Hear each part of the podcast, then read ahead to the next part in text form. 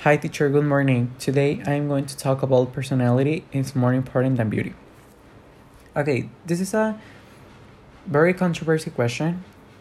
Uh, as teenagers, we are passed for a lot of situations when we start to compare with someone as personality as beauty and i know that it's very difficult to get it that we can compare our personality.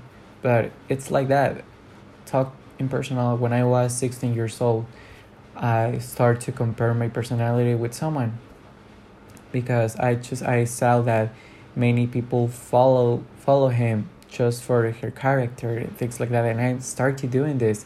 But it's not like that. I think or or personality it's something that describe us and we cannot change we cannot force to be someone that we we aren't. And also beauty it's it's very difficult it's very hard. Um when people start to compare their body with someone i don't know i think that she's very skinny he's very skinny or i don't know i'm very skinny and i don't want it.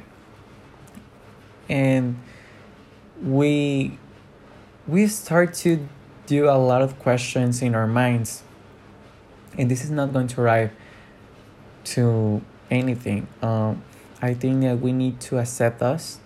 And i know that this is very difficult. We cannot do in this like today and tomorrow i'm gonna be okay. No this, it's a process and we need to have clear this in our minds.